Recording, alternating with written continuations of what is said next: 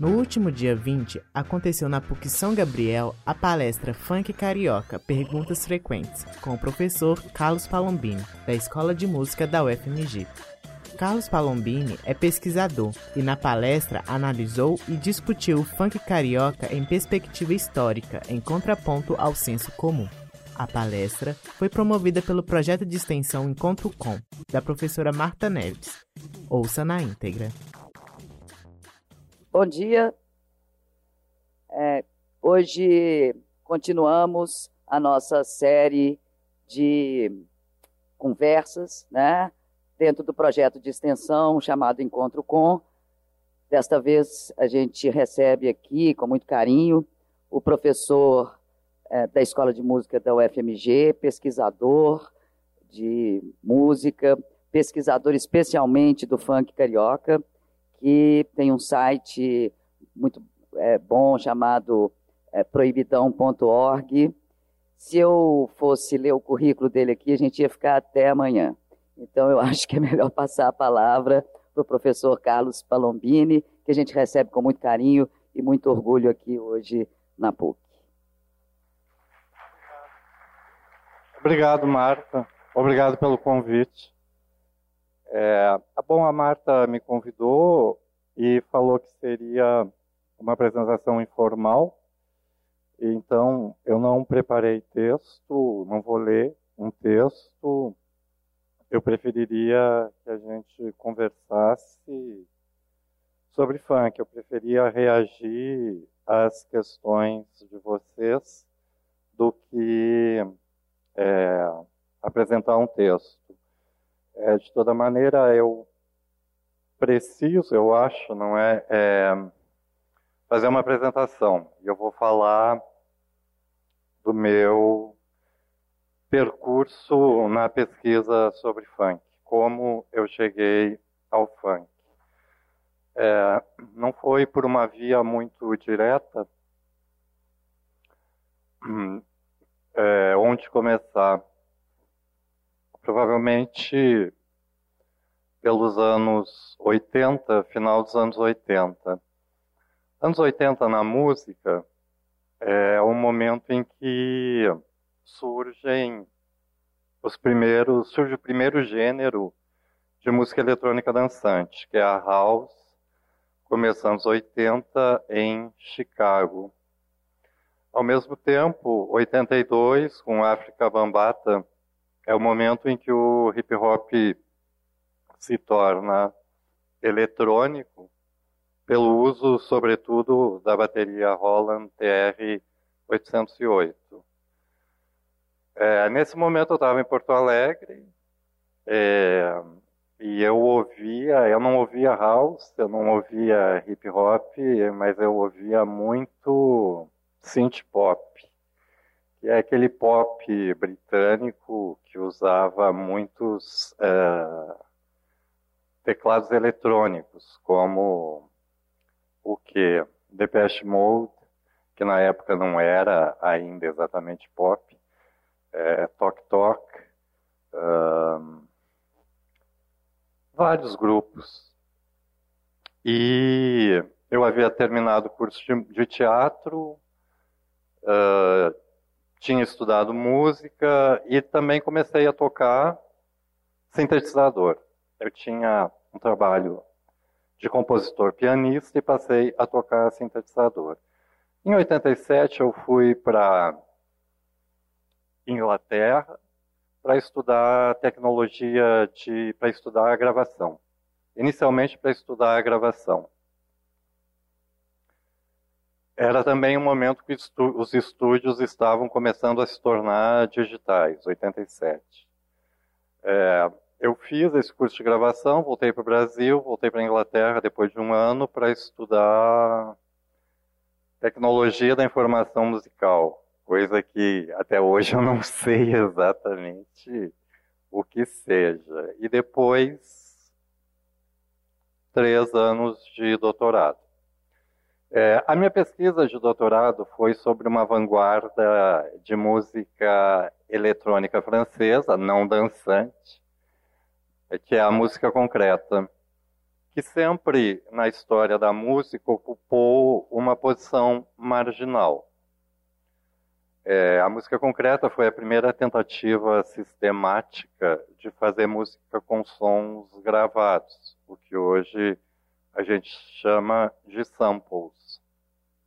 É, só que eles não usavam, não usavam samples digitais, é óbvio, isso é em 1948, no pós-guerra. Eles usavam gravações em disco. E não eram, também não eram discos de vinis, eram discos de acetato, esses discos que eram usados para gravações de rádio. O disco de acetato é um disco de metal recoberto com uma camada fina de esmalte. Ele é menos durável, o mesmo tipo de gravação que é muito usado no, pelos sound systems na Jamaica, ou foi, não sei se ainda é. é o que estava acontecendo na Inglaterra nesse momento, e eu não sabia. 87, 88 entrou para a história da música eletrônica dançante na Europa, na Inglaterra, como a época do segundo verão do amor, por referência ao evento de mesmo nome, o primeiro, né, que aconteceu em São Francisco nos anos 60. O que foi esse segundo verão do amor? Foi a chegada da house e também do techno, que surge em Detroit, mas que cresce em Chicago, na Inglaterra via tanto Ibiza quanto Manchester. E vai criar um fenômeno de cultura jovem que é uh, que foi uma, uma transformação social muito grande na Inglaterra que eu pude perceber mas eu fiquei longe, digamos, do epicentro desses eventos.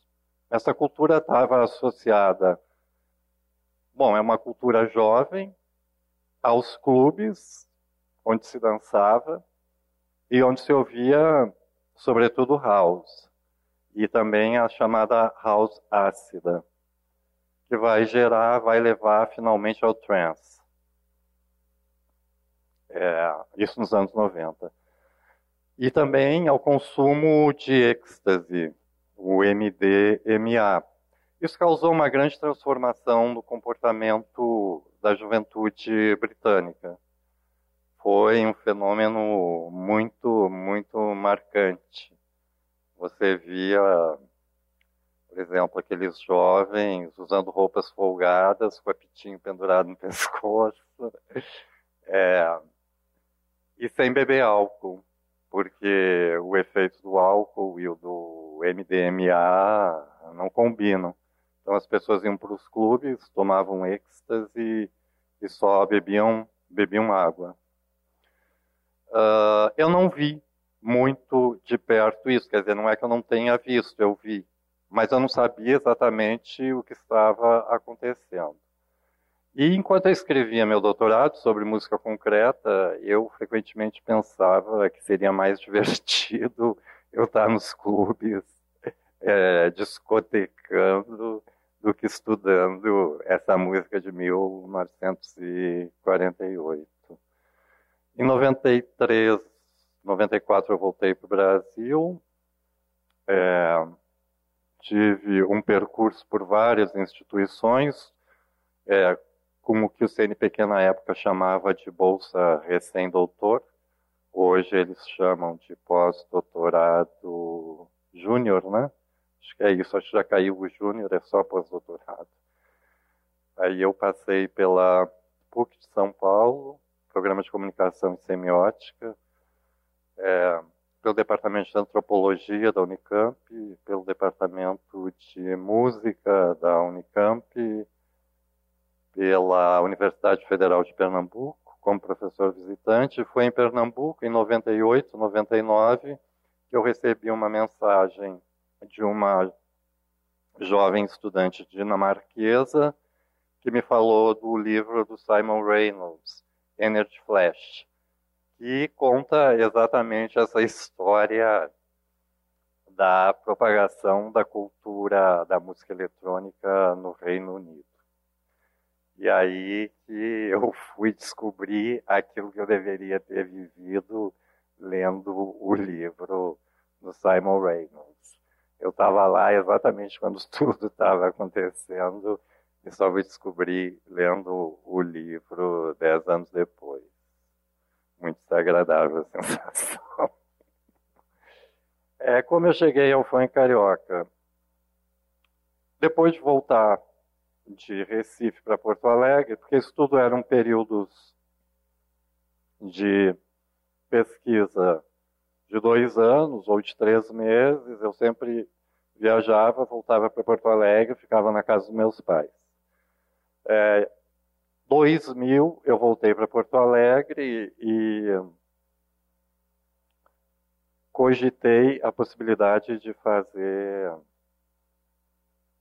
carreira diplomática.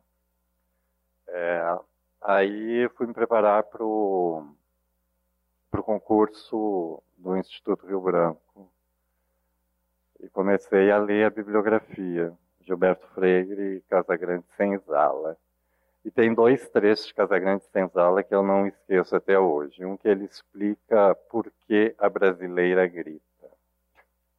É muito engraçado. E outro que ele fala da sexualidade do negro brasileiro.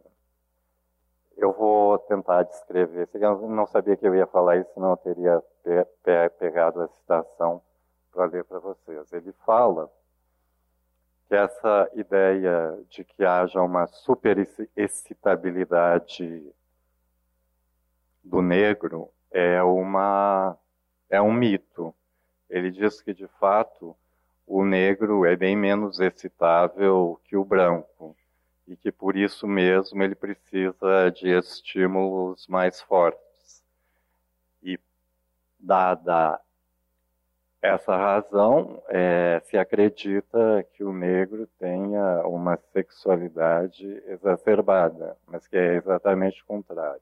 Eu achei esse trecho muito curioso. Na época, eu não sabia nada de funk, mas eu lia no jornal local da subsidiária da Globo, a RBS, uns comentários que me pareciam hilariantes, porque altamente ideológicos, sobre determinado tipo de música que eu nunca tinha ouvido. Mas aqueles, é, aqueles discursos costumeiros sobre a decadência da música. É... Outro dado importante, eu acho outra cena importante dessa minha descoberta do funk carioca, se deu na academia. Não na academia acadêmica, mas na academia de musculação.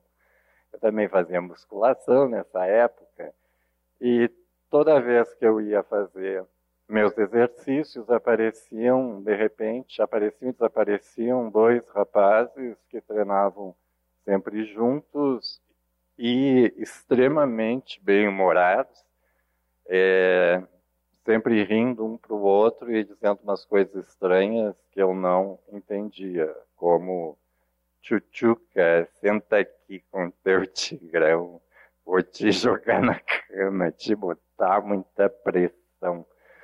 Eu ficava me perguntando que lugar eles frequentavam, que eles aprendiam essas coisas.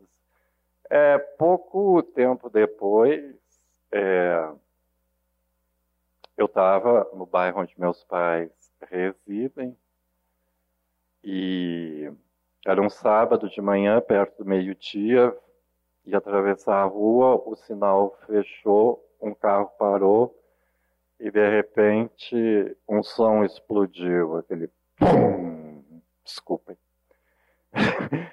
e começou, vem tchutchuca linda, senta aqui com teu pretinho.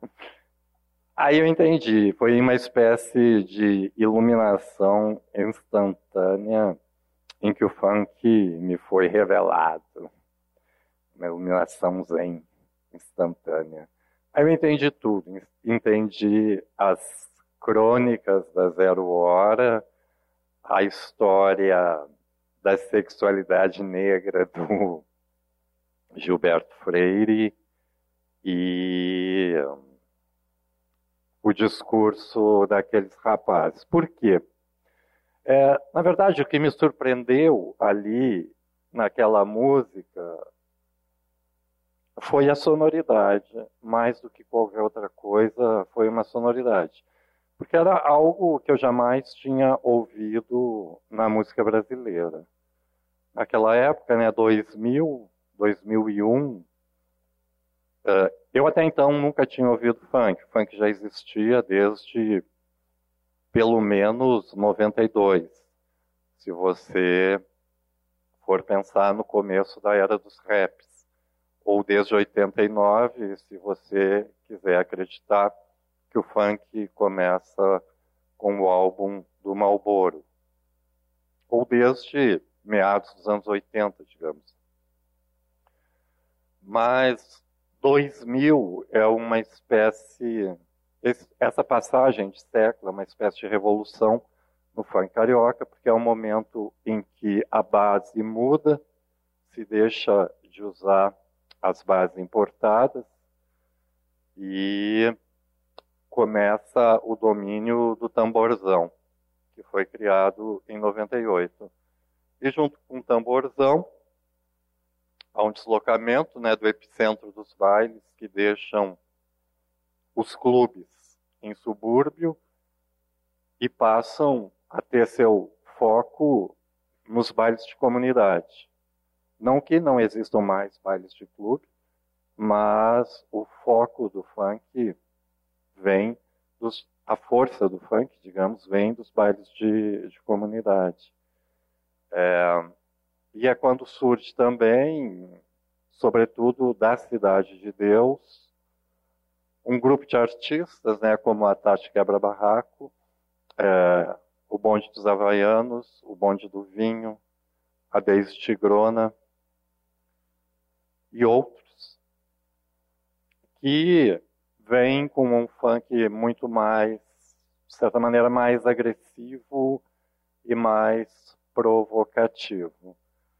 Então, nesse momento que eu tomei contato com o funk, o funk me levou a buscar, a estudar um pouco a música popular brasileira. Então, antes de estudar o funk, eu entrei, escrevi para um amigo meu, que é um, um pesquisador de samba, o Carlos Sandroni, que é autor do Feitiço Decente. Pedi que ele me recomendasse uma bibliografia sobre samba, estudei. E comecei a escrever sobre funk. Eu que a primeira coisa que eu publiquei sobre funk foi em 2006. Foi uma resenha do livro do Silvio Essinger, O Batidão, que tinha saído em 2000, 2005. E gradualmente eu fui trocando meu objeto de pesquisa, que havia sido a música eletroacústica brasileira, que não estava dando certo, porque a música era chata, os compositores eram chatos. Eu me sentia profundamente entediado estudando aquilo e passei a me dedicar ao funk. É, e há um subgênero de funk em particular, ao proibidão. Quando se fala proibidão, as pessoas é, às vezes entendem né, como proibidão o que de fato se chama putaria. Mas o meu foco é o funk que, que fala da vida no, da vida no crime. Porque me parece agora esse tipo de funk não está tão em evidência. Essa, esse fato se deve a política de segurança pública das UPPs, que acabou com os principais bailes de favela. Não que não existam mais bailes de favela no Rio de Janeiro, continuam a existir, mas não há mais, como já houve, um grande baile. Aquele baile que lança os sucessos pelo Brasil inteiro, como foi na primeira década do século o baile da Chatuba, no complexo da Penha, no Rio de Janeiro. que aliás, diga-se de passagem, não tem nada a ver com a famosa o famoso Chatuba de Mesquita. Essa é outra Chatuba.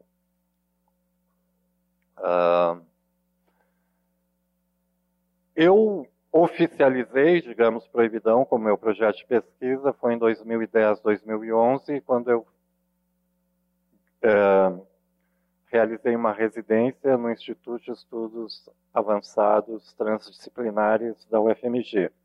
Meu projeto foi o Proibidão. Embora o meu foco fosse, o meu interesse maior fosse inicialmente a música, a sonoridade, eu comecei a estudar o funk inicialmente na perspectiva do direito. Por quê?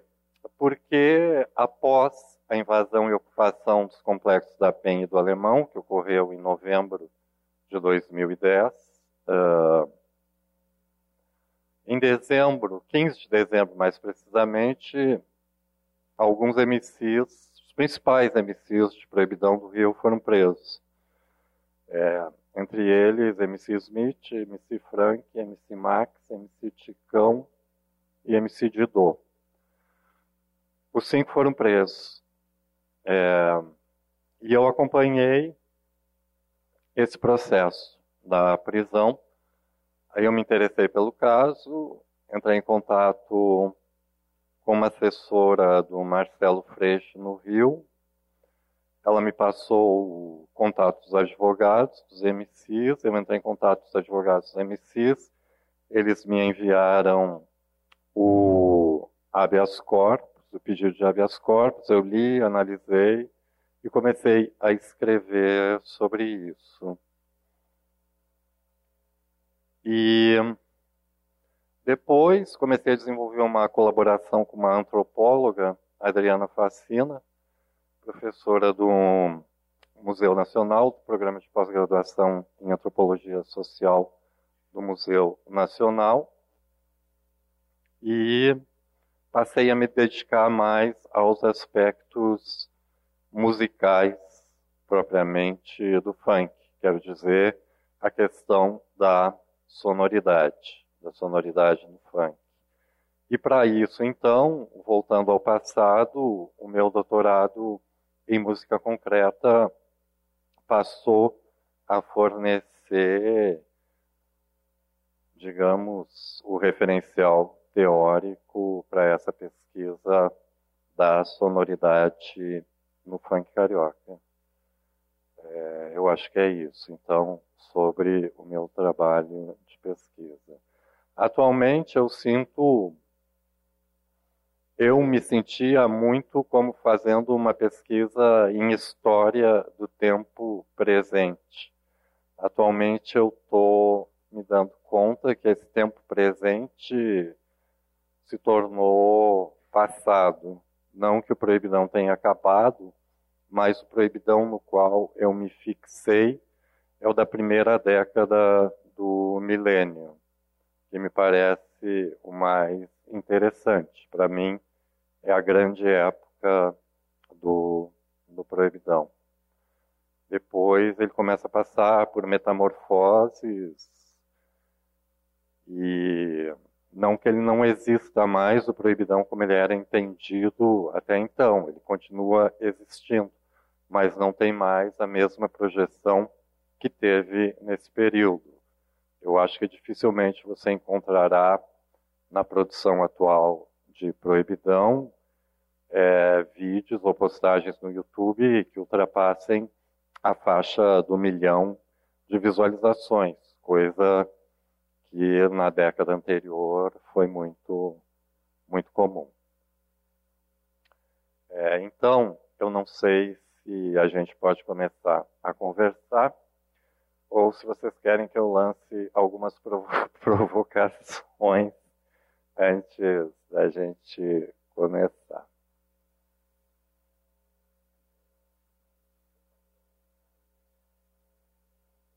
Faça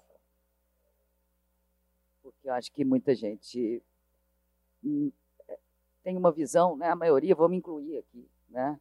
é, a gente tem uma visão de funk que vem muito pela veia da grande mídia.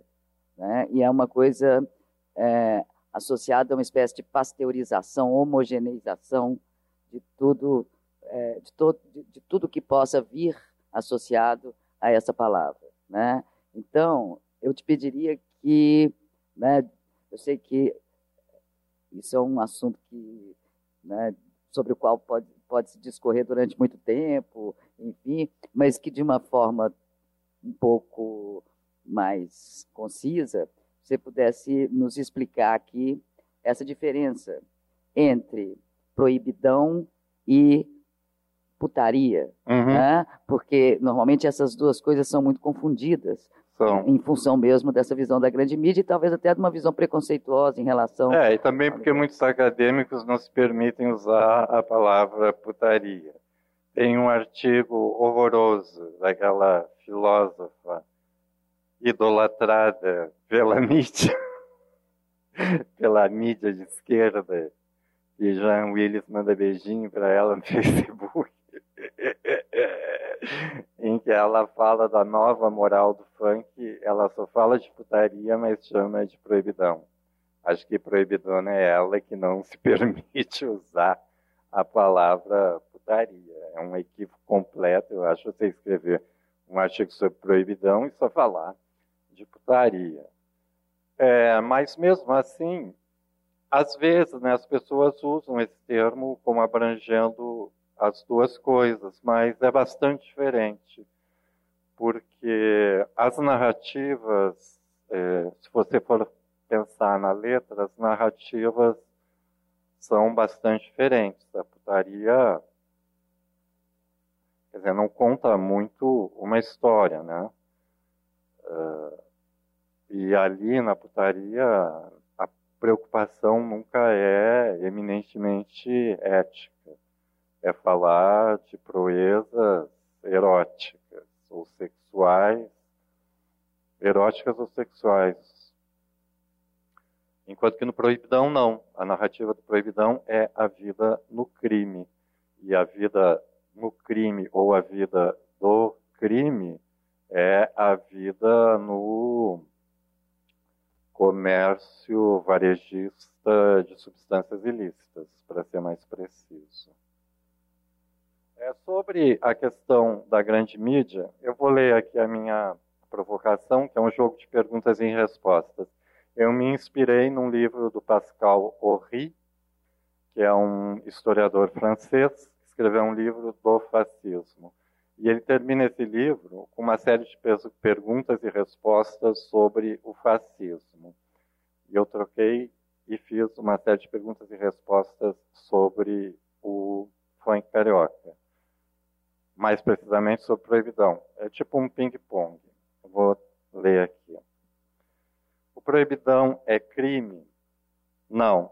O delito de apologia ao crime é inconstitucional. O proibidão faz apologia ao crime? Não. Ele protesta contra a criminalização. O proibidão faz apologia ao criminoso no papel de herói épico ou trágico? Sim. O proibidão faz apologia ao tráfico? Não. Ele mostra o resultado da criminalização. O que o bandido representa no proibidão? A possibilidade de uma nova ordem jurídica. Qual a causa do proibidão? O terror de Estado. Qual a forma de acabar com proibidão? Acabar com o proibicionismo. Qual o motivo condutor do proibidão? A ética. Qual seu modelo de narrativa? a fábula com moral tácita. Por que o proibidão floresce, sobretudo, no, sob o comando vermelho? Porque é dele o patrimônio simbólico da falange vermelha. O proibidão faz propaganda do comando vermelho? Não. Ele faz a contrapropaganda do Estado. O Comando Vermelho financia os artistas? Não. Ele fornece condições para se tornarem o que são: o baile de favela. Os artistas do Proibidão são bandidos? A grande maioria, não. As carreiras de MC e bandido são compatíveis? De diferentes modos, em diferentes graus das hierarquias do canto e do crime? Dificilmente. As carreiras de compositor de proibidão e bandido são compatíveis? Sim. Os artistas do proibidão cometeram infrações quando menores de idade? Alguns, sim. De que vivem os MCs do proibidão? Do cachê de suas apresentações, principalmente hoje, né, em outros estados de que vivem os compositores do Proibidão, da venda de suas composições. O que desejam os artistas do Proibidão? Ser reconhecidos como tal. Os artistas de, do Proibidão gostariam que seu trabalho fosse reconhecido pelo Estado? Alguns sim, outros não. O Proibidão tem partido político? Não. O proibidão é político, eminentemente. O proibidão é música popular brasileira? Sim. Qual a posição do proibidão na MPB? A contra-hegemônica. O proibidão descende do samba, ele é o samba não cordial. De onde o MC do proibidão deriva sua vocalidade? do, do palhaço da folia de reis, da capoeira, do repente, do samba de morro, das macumbas e de outras manifestações afro-brasileiras, de seu próprio âmago. O proibidão acabou? Não, ele está em transformação. Quando surgiu o proibidão? Quando o primeiro negro se manifestou em música contra a escravidão. O proibidão é feito por encomenda de traficantes, às vezes, do mesmo modo que compositores acadêmicos escrevem sinfonias por encomenda do Estado. O proibidão causa crimes, tanto quanto a música romântica causa o amor. O, o proibidão incita o crime? Não, ele efetua sua catarse. Qual a função do proibidão? manter acesas as chamas da revolta e da justiça. O que Deus representa no proibidão, o último recurso diante do qual todos são iguais. São essas as minhas perguntas e respostas. Agora eu aguardo as contestações e os protestos de vocês. Tem uma última pergunta. O que o proibidão representa? Ah, mas essa meus colegas censuraram. Ah. Disseram que essa aí está mal respondida, por isso é que eu usei esse texto. Isso eu publiquei no blog, está ali perguntas frequentes, né? E aí eu incluí num livro, num artigo que eu escrevi com um co-orientando meu. É um orientando, na verdade, é um orientando da Adriana e aí eles leram, gostaram muito, só disseram que a última pergunta estava mal respondida, por isso eu excluí da publicação em livro, mas não excluí do blog. E realmente ela, não que ela esteja mal respondida, ela está muito, muito esquemática. Realmente acho que eles têm razão, por isso eu não li. Enfim, eu vou ler, já que você agora fica feio não lê, né? Pisei no calo. Pisou na bola.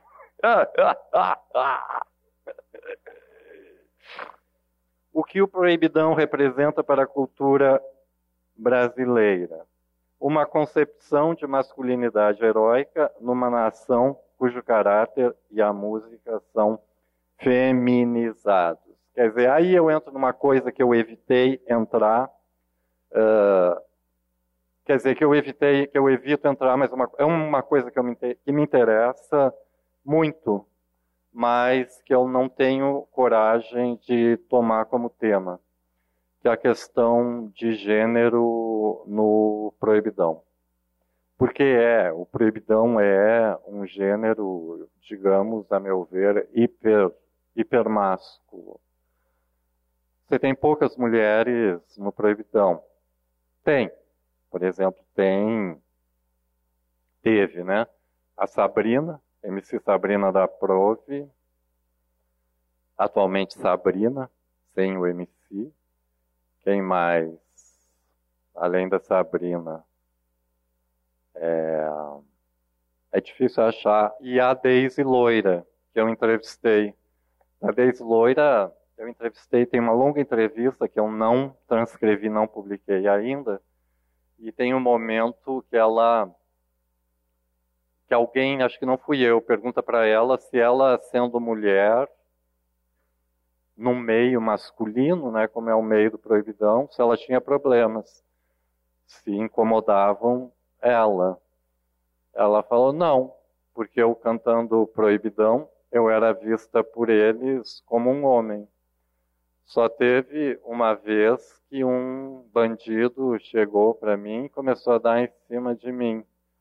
Aí ele chegou para mim e falou assim: O que, é que teu marido faz? Aí ela fala: Meu marido é bandido. Ele respondeu assim: Teu marido não é mais bandido do que eu. Aí ela falou: É sim, porque ele não está cantando a mulher dos outros. e ficou por isso mesmo. Então, é uma coisa que eu sempre quis pesquisar mas é, é muito difícil né, você entrar na questão de gênero. Primeiro, porque a literatura é muito vasta. Existe hoje uma literatura imensa sobre a questão de gênero. Segundo, porque há todo um tabu. É muito mais fácil você falar na academia, você falar de bandidagem. Tem mais dignidade moral do que você do que você falar de sexo. E eu acho que eu não teria paciência para lidar com isso. E terceiro, porque é um tema tabu né, dentro do próprio meio do, do proibidão. Ou, então, tem esse paradoxo que eu vejo nesse. tanto no baile, no baile de favela, quanto no, no meio do proibidão, que é um meio hipermásculo, mas ao mesmo tempo imbuído, e talvez por isso mesmo, de um intenso homoerotismo. É, eu recentemente li, alguns meses atrás, li um artigo de um pesquisador jamaicano que faz pós-graduação na Escócia sobre um, uma cena jamaicana do dance hall, onde os homens atualmente é, têm essa ideia de branquear a pele e usar calças que você poderia considerar femininas. E ele tenta explicar como é, um meio onde o discurso verbal é, assintosamente sexista e homofóbico se permite usar roupas femininas. E a relação que ele faz é que o discurso sexista seria exatamente o que autorizaria esse comportamento é, feminizado, digamos ele tem essa liberdade porque o discurso sexista lhe permite fazer isso. Mas é uma questão que sobre a qual eu nunca escrevi sobre essa questão de gênero, então eu acho que eles têm toda a razão em censurar a minha pergunta porque ela está mal respondida.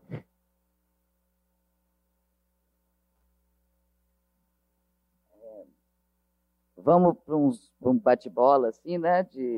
Enquanto vocês pensam, eu vou no banheiro. tá bom.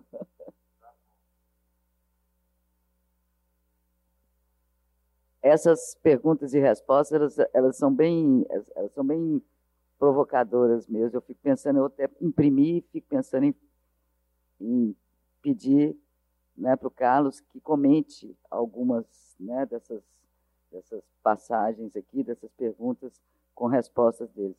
É, aí eu peço para vocês irem pensando aqui né, em algumas questões que possam ser pertinentes né, para perguntar a ele, de dúvidas mesmo. Né, o que, que é essa coisa do proibidão, enfim, que está se transformando, né? É, por, e por que essa palavra, né? Proibidão. É, e tem uma penetração, a gente tem uma, um certo conhecimento e ao mesmo tempo não sabe muito bem o que é. Né? Acho que é, são algumas dúvidas e que eu acho que são bem interessantes da gente levantar. Né? Bom, alguém aí já pensou em Oi, Carlos. É, meu nome é Rafael. A, a questão que eu fiquei é que sempre quando eu leio alguma coisa de música, é, me vem uma genealogia histórica. Né? Por exemplo, o tango que eu gosto, eu leio sempre uma genealogia com relação ao começo, uhum. né? seja nos prostíbulos ou uhum. na alta sociedade, até chegar é, em algo que se diz mais intelectualizado.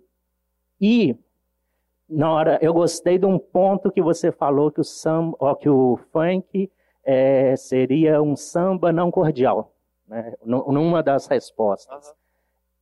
E tem uma teoria que fala da, dessa história mesmo do samba eu lembrei do livro Modernidades Primitivas, e que em nenhum momento toca no samba, né? É, no momento, nenhum momento toca no funk. Eu gostaria de saber aonde está essa mutação. A é, relação entre funk e é, samba. Aonde que ficou isso do não cordial, a não cordialidade, seja no ritmo, seja no tema, ou seja no fato do negro. É, é uma, é uma, é uma questão bem, bem complexa. Sobre a relação samba e funk, tem um livro de um amigo meu, Espírito Santo, que a segunda edição saiu ano passado, que se chama Do Funk ao Samba do Jorge, ao, do Samba ao Funk do Jorjão. O funk do Jorjão, ele se refere ao episódio de 1997, quando o mestre Jorge de Oliveira, originário da Mocidade Independente de Padre Miguel, em seu, então em seu segundo ano como mestre de bateria da Unidos do Viradouro, incluiu uma batida uh, de funk no samba enredo do desfile da Viradouro, em 1997, o Trevas, Luz, a Explosão do Universo, e levou a escola ao primeiro lugar no grupo especial. Até hoje é o único primeiro lugar da Viradouro no, no, no grupo especial. Então, na explicação do Espírito Santo,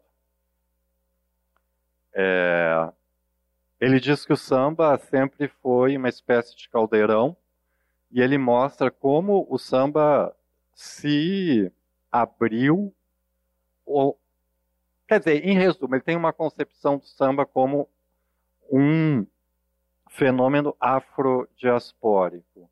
Então, ele separa o samba desse ideário nacionalista, de acordo com o qual o samba seria brasileiro, e nessa visão, se tira do samba tudo o que se sabe que ele tem de influência estrangeira. É, e o samba vira uma espécie de ícone né, da brasilidade. E o Espírito Santo procura mostrar que não, que o samba sempre teve aberto para manifesta outras manifestações musicais da diáspora africana. Uh, é claro que eu dizer que o samba é cordial é uma simplificação, porque nem todo samba é cordial. Mas essa imagem do sambista, ela está associada a toda essa mística, né, de democracia racial, de miscigenação.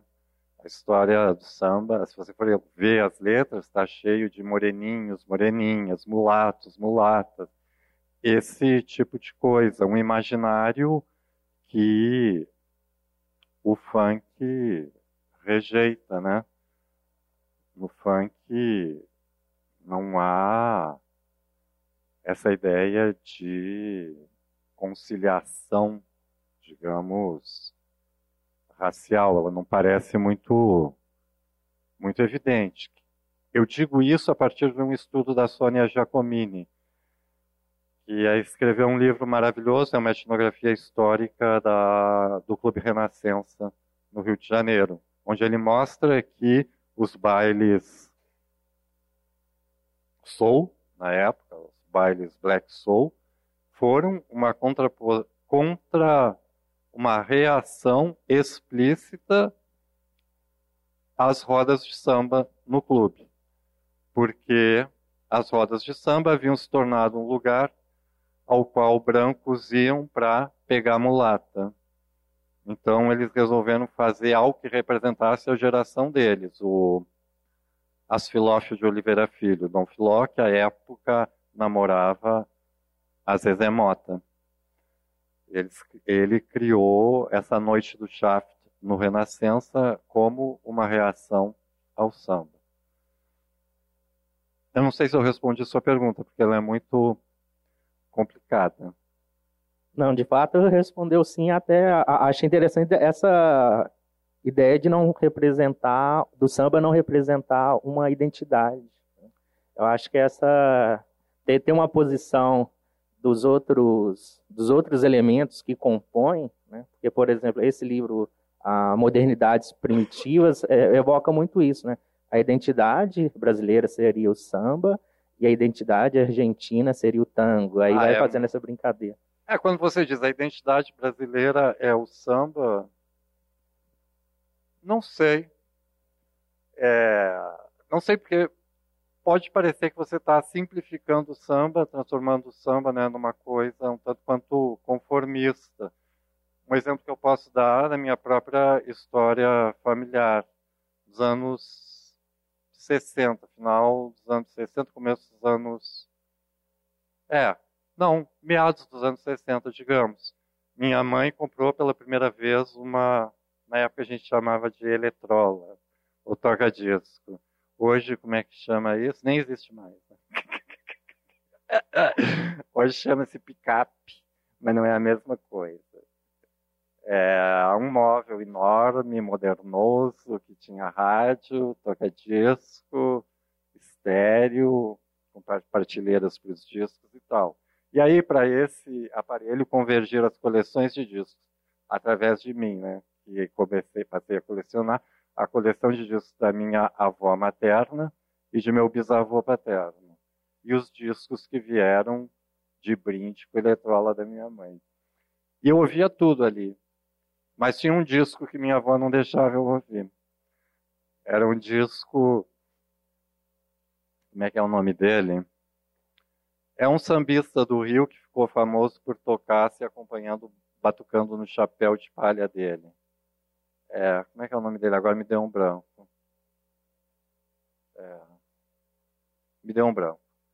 Então ele cantava samba se acompanhando, tinha um conjunto e ele tocava. Minha, minha avó não tolerava que eu ouvisse esse disco. Então, você vê que se é uma identidade brasileira, não é uma identidade tão bem aceita, geralmente aceita assim. Mas tem muita coisa de identidade brasileira que está ali no samba, sem dúvida.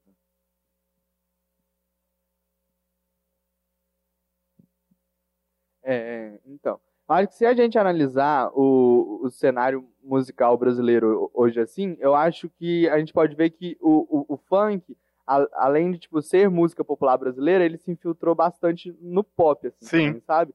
E tipo, por exemplo, é, Anitta, é, Ludmilla, todos têm essas raízes do funk, Todos né? os que têm letra dobrada e tira o MC do nome. É. Ludmilla com dois L's, Anitta com dois T's, Marcele com dois L's, Aham. E, Naldo Bene com dois N.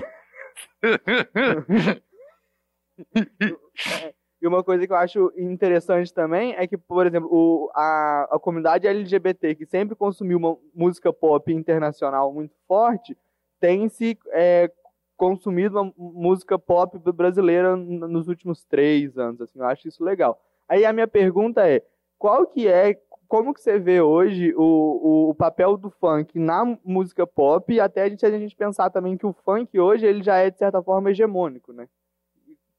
Qual que é o papel do funk na- nessa música atual de hoje? Bom, também não é uma pergunta fácil qual o papel do funk na música atual. Eu acho que é um, é um roteiro né, que foi seguido, eu acho, por todos, não sei se por todos, mas é um roteiro extremamente comum nas músicas eletrônicas dançantes, e talvez não só nas músicas eletrônicas dançantes, que elas começam numa espécie de underground, no caso da, da house, um under, underground é, historicamente negro e gay, e elas acabam virando mainstream. Aconteceu com a house, aconteceu com o hip hop nos Estados Unidos, é, com o funk. Sim, eu não discordo. Eu acho que você. Eu, eu fiz, na verdade, eu fiz uma análise, mas eu teria que falar mais uma análise mais técnica musicalmente. Você pode acompanhar pela evolução das bases do funk carioca, que na década, nos anos 90, é principalmente Voltmix, na primeira década do século, principalmente tamborzão, e a partir de 2010, principalmente os beatbox. O que, que acontece? Se você for ver na passagem do Voltmix para o tamborzão, a base desocupa o agudo.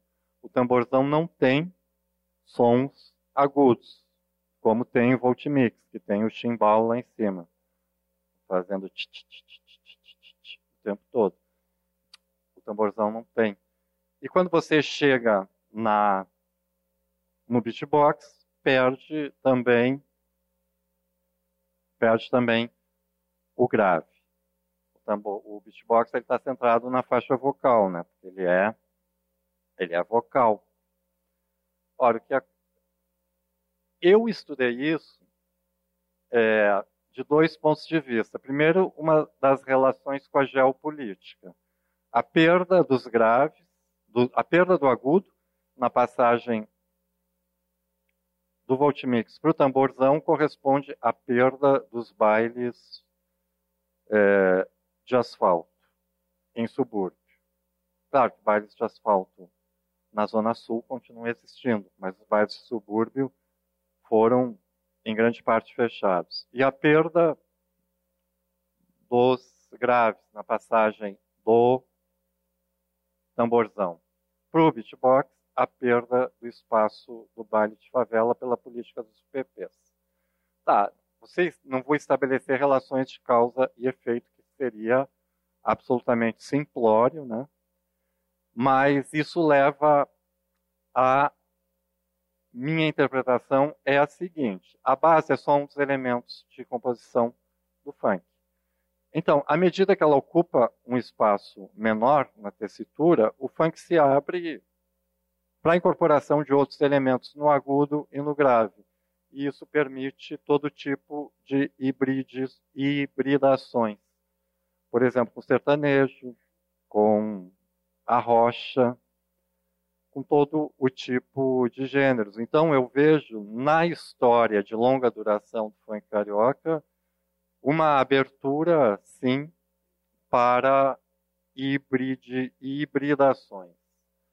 E, inclusive com o pop, né?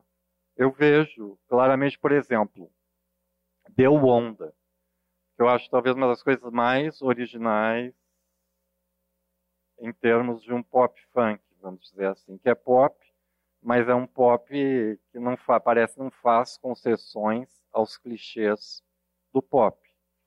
Então, você pode inclusive falar de um, um pop de raiz, que seria um pop que não faz concessões aos clichês do, do pop, mas faz sucesso.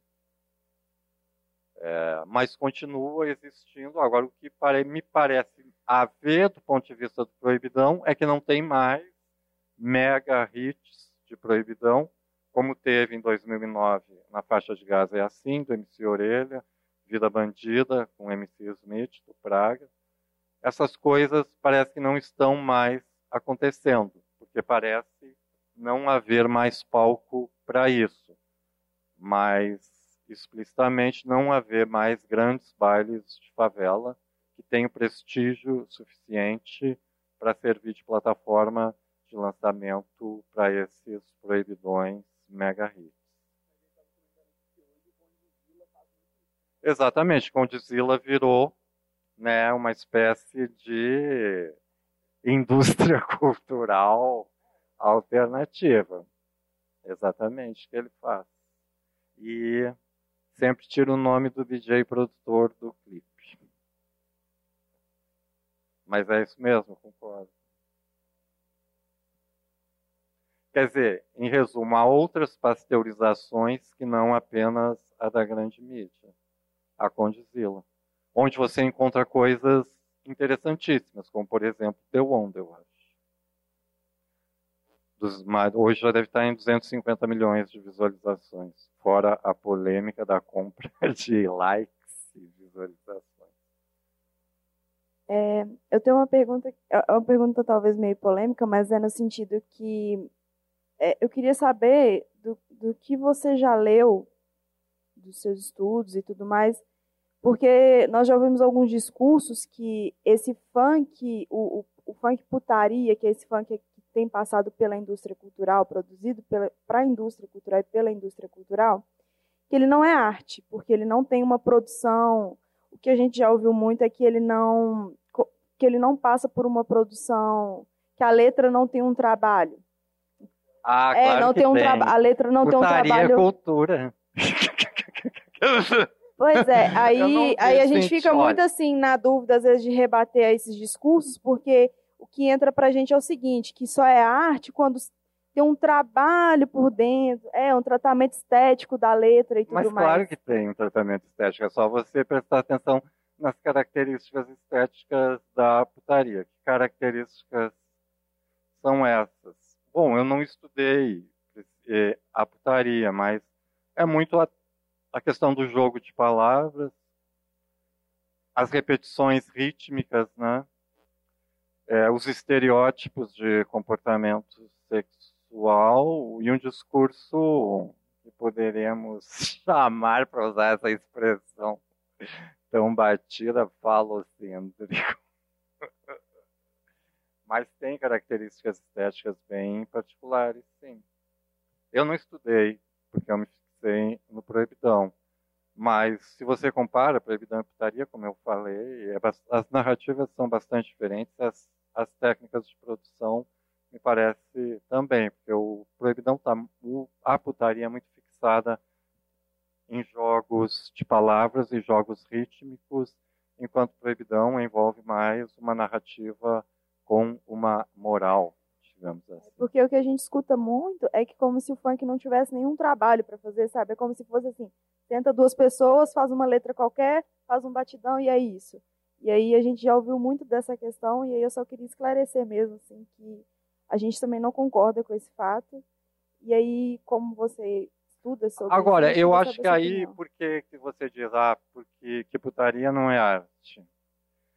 Mas isso só se aplica ao funk.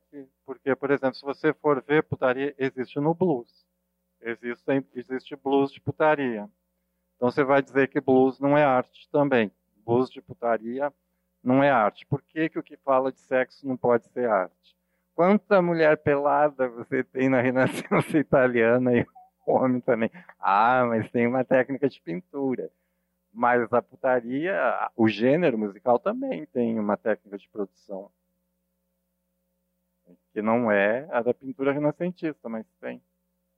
Eu não estudei, mas tem. É, bom dia, meu nome é Cláudio. É, você falou aí que alguns desses MCs eles foram presos. Foram cinco. Na época foram esses cinco que eu citei e outro processo prendeu o MC Galo. Mas foi outro processo. É, eu queria saber se teve alguma forma mais violenta, não sei se do Estado, é, para tentar barrar esse tipo de, de, de música? Sim. Sim, inúmeras é, tanto executivas quanto legislativas, quanto policiais. É,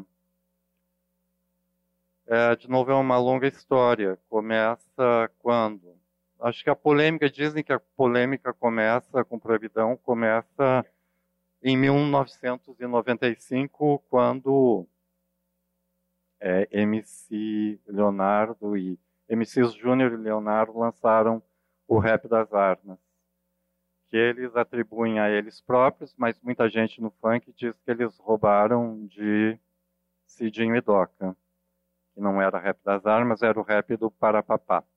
Tanto que na gravação do MC Júnior Leonardo, o Cidinho e Doca fazem o refrão, que é o Parapapapapapapapapá.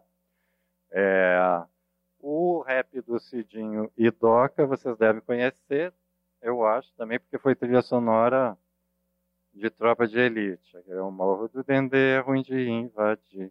Nós com os alemão vamos se divertir. Porque no Dendê vou te dizer como é que é. A gente não dá mole nem pra DRE. E o Júnior e Leonardo trocaram, né, virou? Meu Brasil é um país tropical, terra do, do funk, terra do carnaval. Meu Rio de Janeiro é um cartão postal, mas eu vou falar de um problema nacional. E foi o começo. Isso foi em 95. Eles foram chamados, teve inquérito, foram chamados para depor. Não sei se chegou a ter inquérito. Sim, né? Para ser chamado para depor, acho que tem que ter inquérito. Isso foi em 95. Nessa nessa década houve iniciativas legislativas por parte da Câmara Municipal do, da cidade do Rio de Janeiro. É, toda a década, primeira década dos anos 2000, isso começou em 99, quando foi instaurada a CPI do funk. Tem, acho que, cinco leis nessa década. A cada dois anos, em média, saiu uma lei sobre funk da Assembleia Legislativa do Estado do Rio de Janeiro. É, a pior delas é a de 2000, não sei, não lembro se é 2006 ou 2007, é, que praticamente exige que o baile tenha não sei quantos banheiros, que tenha detectores metálicos na porta, que tenha alvará da Polícia Civil, alvará do Corpo de Bombeiros, alvará da Polícia Militar e alvará do Juizado de Menores. E detalhe, essa lei foi proposta e, a, e foi aprovada por um deputado que pouco depois foi cassado. Bom, todo mundo conhece o nível de bandidagem na Assembleia Legislativa do Estado do Rio de Janeiro, reconhecido inclusive, não estou criminalizando a Assembleia Legislativa, o próprio um de seus próprios membros fala isso. É, e o deputado foi cassado, quer dizer, para ele ter sido cassado tem que ter sido inevitável. É, cassado justamente por, é, por corrupção. Ora, o que essa lei fez? Ela oficializou a prática, que já era corrente, é claro, a prática da propina, localmente designada por arrego. É, isso no Rio. No Rio, eu não conheço caso de morte de MC por repressão estatal. Mas há um cenário deprimente de ataques às equipes. Por exemplo, a polícia militar e o BOP destruir equipamento de equipe de som em bairros de favela. Isso continua até hoje. É, toda hora aparecem relatos desse fato. Agora, em São Paulo, né, há vários casos de MCs executados pelo que parecem serem grupos paramilitares, e esses casos jamais são esclarecidos, o que reforça a suspeita de envolvimento da polícia com o caso, mas tudo fica nas suspeitas, porque esses casos jamais são investigados. Então tem repressão sim em todos os todos os planos, tanto no plano legislativo quanto no policial, quanto no executivo, né, que é quem comanda a polícia. E com voltando à questão, a última lei, o deputado Marcelo Freixo aprovou uma lei é, que declara que funk é cultura. Eu acho, tanto quanto fazer lei para declarar que uma música é cultura é uma coisa muito estranha. Menos aquelas que fazem apologia, a tatatá. Então, o que essa lei de fato faz é dizer que proibidão não é cultura. Eu conversei com gente do gabinete dele e me falaram: ah, foi o único jeito que a gente teve de aprovar a lei. Olha, essa lei foi aprovada em 2008, se não me engano. O que, que ela mudou? Nada absolutamente nada.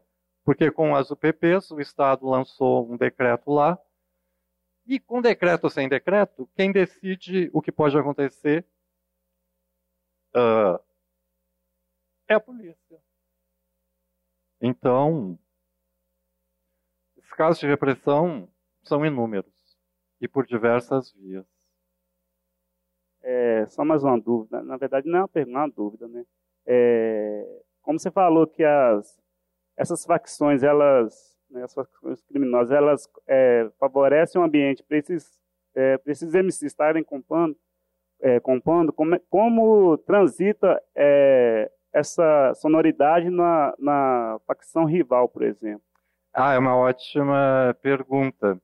Porque no Rio, se você for ver, é, praticamente todos os grandes MCs, os MCs importantes, cantaram músicas de Comando Vermelho. Se você for procurar um MC conhecido que tenha cantado música de terceiro comando ou de ADA, o único que me ocorre agora dos mais conhecidos é o. Agora me deu um branco. Como é que é o nome dele? Colibri. Eu também vi aqui em Belo Horizonte. É, então, os MCs mais conhecidos cantam músicas associadas. Não que eles cantem, falem necessariamente bem do comando, mas eles cantam músicas associadas a comunidades que são controladas pelo Comando Vermelho. O Comando Vermelho, como trata eles? Não trata muito bem porque eles têm os melhores MCs para cantar as músicas deles. Então, é comum, isso é um dilema de muitos cantores, vou cantar em baile de comunidade de facção rival ou não vou? Muitos vão. Muitos vão sim. E de modo geral não há problema nisso mas tem regras quanto ao que você pode fazer e o que você não pode fazer se você é um MC que canta música associada ao Comando Vermelho, você pode ir cantar numa favela de terceiro comando. Mas tem coisas que você pode e coisas que você não pode fazer.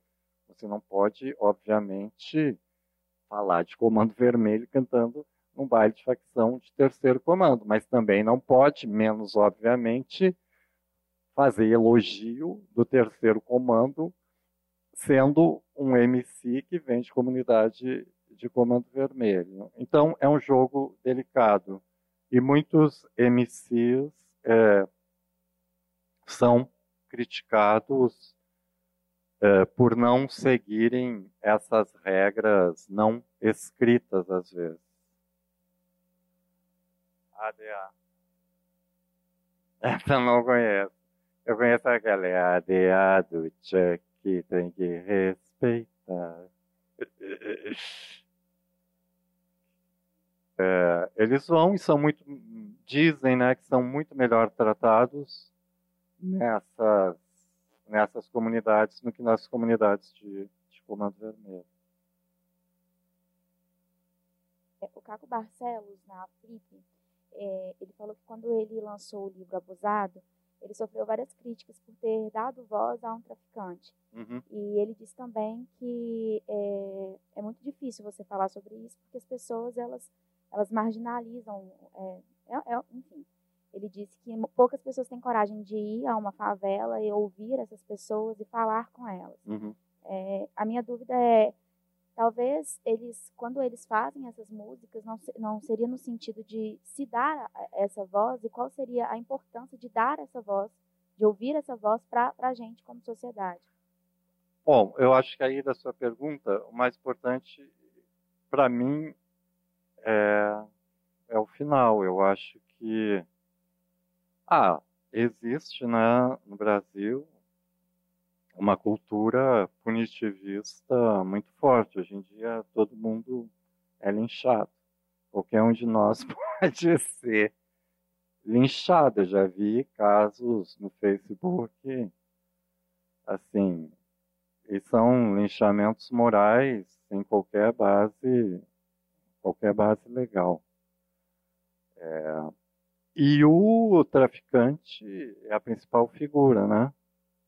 Alguns juristas ou, e sociólogos que eu conheço dizem né, que com a passagem da ditadura para a abertura, o inimigo público número um deixou de ser o comunista e passou a ser o traficante. Então, existe essa desumanização da figura do traficante. Se alguém é traficante, simplesmente não é humano. E o rótulo traficante só se aplica a quem, nesse comércio de substâncias ilícitas, está na parte mais baixa da hierarquia. Quando você vê a Globo entra na favela e mostra a mansão do traficante na favela, é uma casinha bem classe média, que pode ter uma piscininha pré-fabricada ali, mas não dá para dizer que se compare com a mansão da família Marinho em área de reserva ambiental em Paraty. Então, é, sim, eu acho que uma das coisas que me atrai no funk proibido, no proibidão, realmente é isso. Não é dar voz, né? Porque não é a voz do traficante no, no funk proibido. Não é o traficante que está falando ali. É, às vezes, né? Às vezes é. Mas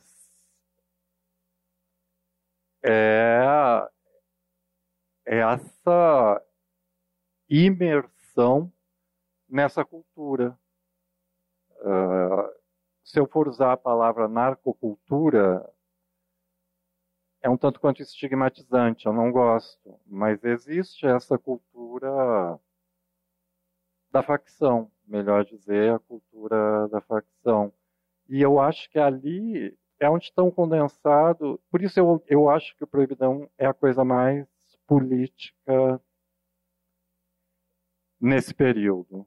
E talvez até hoje, eu não tenho mais acompanhado muito o Proibidão, porque para mim é um, os grandes temas do Brasil hoje estão ali não necessariamente na música, mas na forma como a música é tratada e no simples fato dela existir. Quer dizer, a política de drogas, a violência estatal, o terror de Estado, é, essas coisas todas.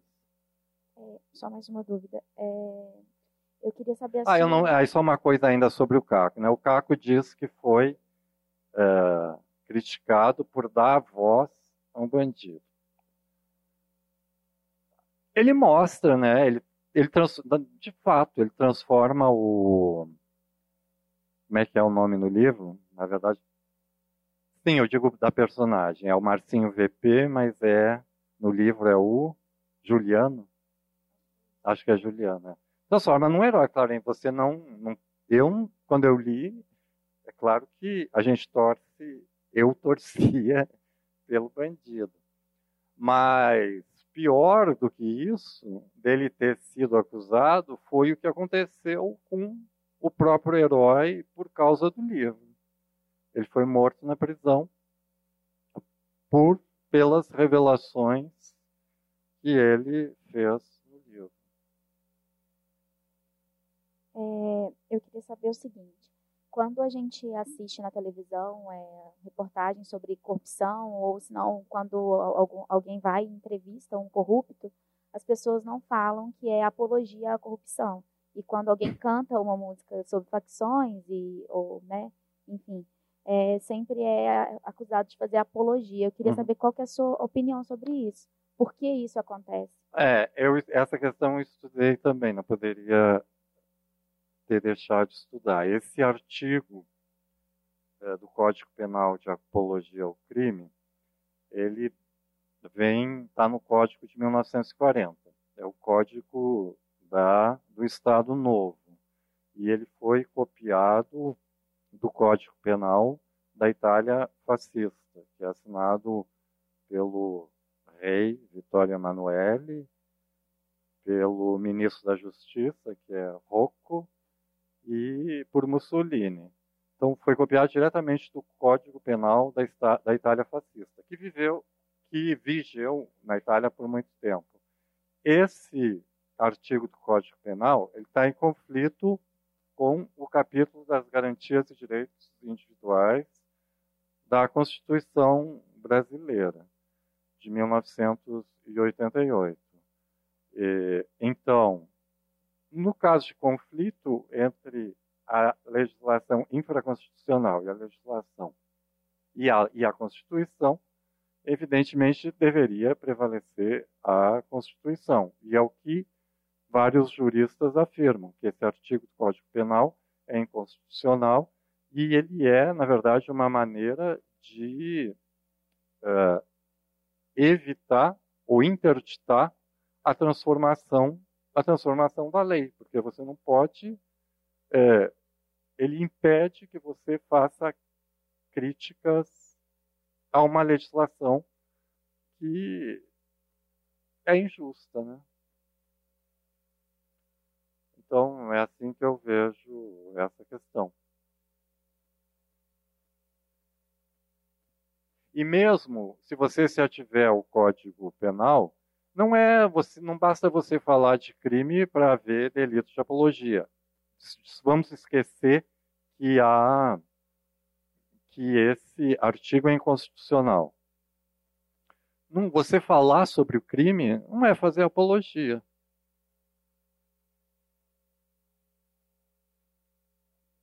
Não é a mesma coisa.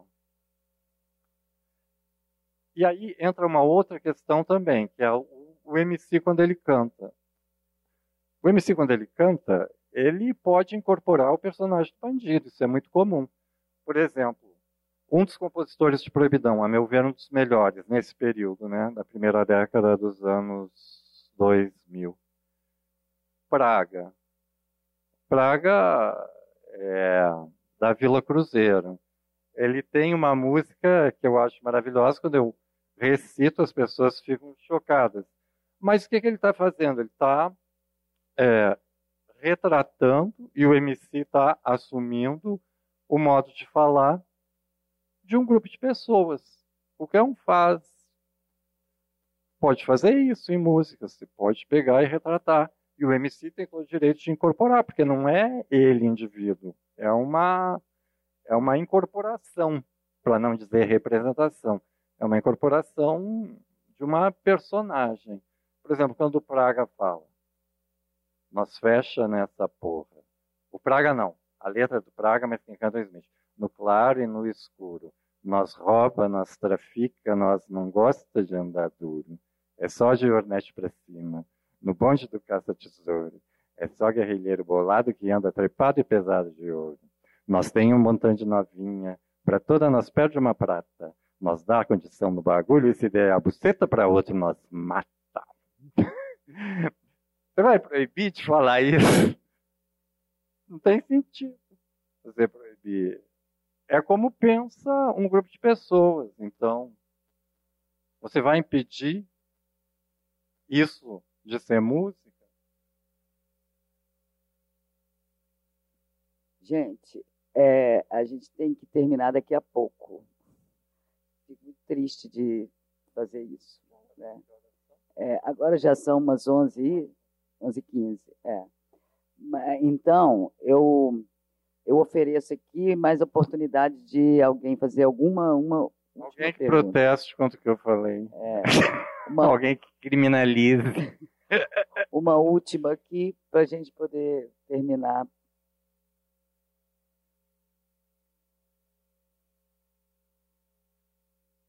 Não? Ninguém? Quem falar, eu vou falar. Então fala.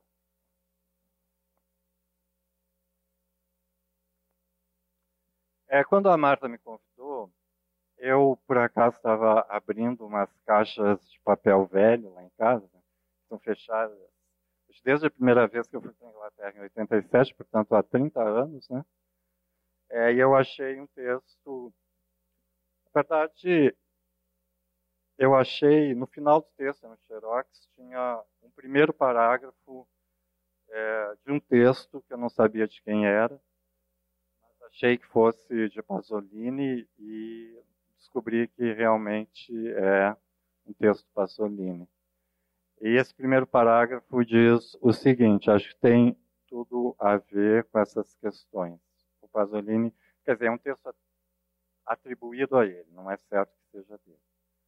A propósito das relações entre cultura burguesa e cultura popular, tenho tido, nesses últimos meses, amargas experiências. Fui forçado a constatar que os intelectuais italianos nunca examinaram o problema da cultura popular e nem sequer sabem o que ela é. Eu penso agora, lendo isso aqui, eu penso Vladimir Safat, é, Márcia Tibur, e não sei mais, tem vários, que nem intelectuais são, esses pelo menos ainda se pode dizer que seja. Julgam que o povo não tem cultura porque não tem cultura burguesa, ou que sua cultura é aquele embrião de cultura burguesa que ele pôde aprender na escola, ou na tropa, ou de qualquer modo através das relações burocráticas com a classe dominante que o povo vive, pois, uma espécie de sonho pré-cultural, ou seja, pré-moral e pré-ideológico. Assim, moral e ideologia são vistas como apanágio exclusivo da classe burguesa. Ou melhor, dos próprios intelectuais, escritores, cientistas ou homens políticos. Obrigado.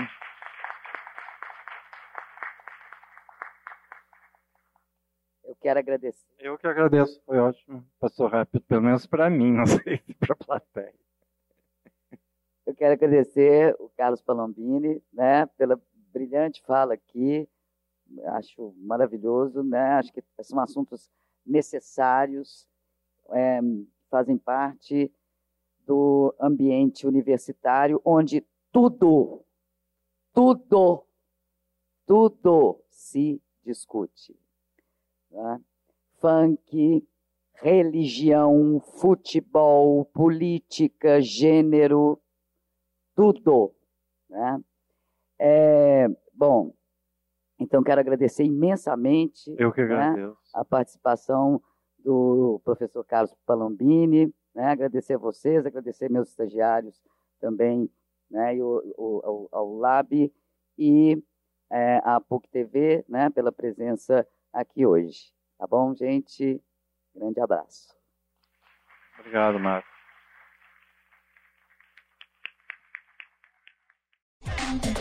Essa foi uma produção do Lab SG para a Rádio Online PUC Minas. Ouça mais em fca.pucminas.br barra rádio.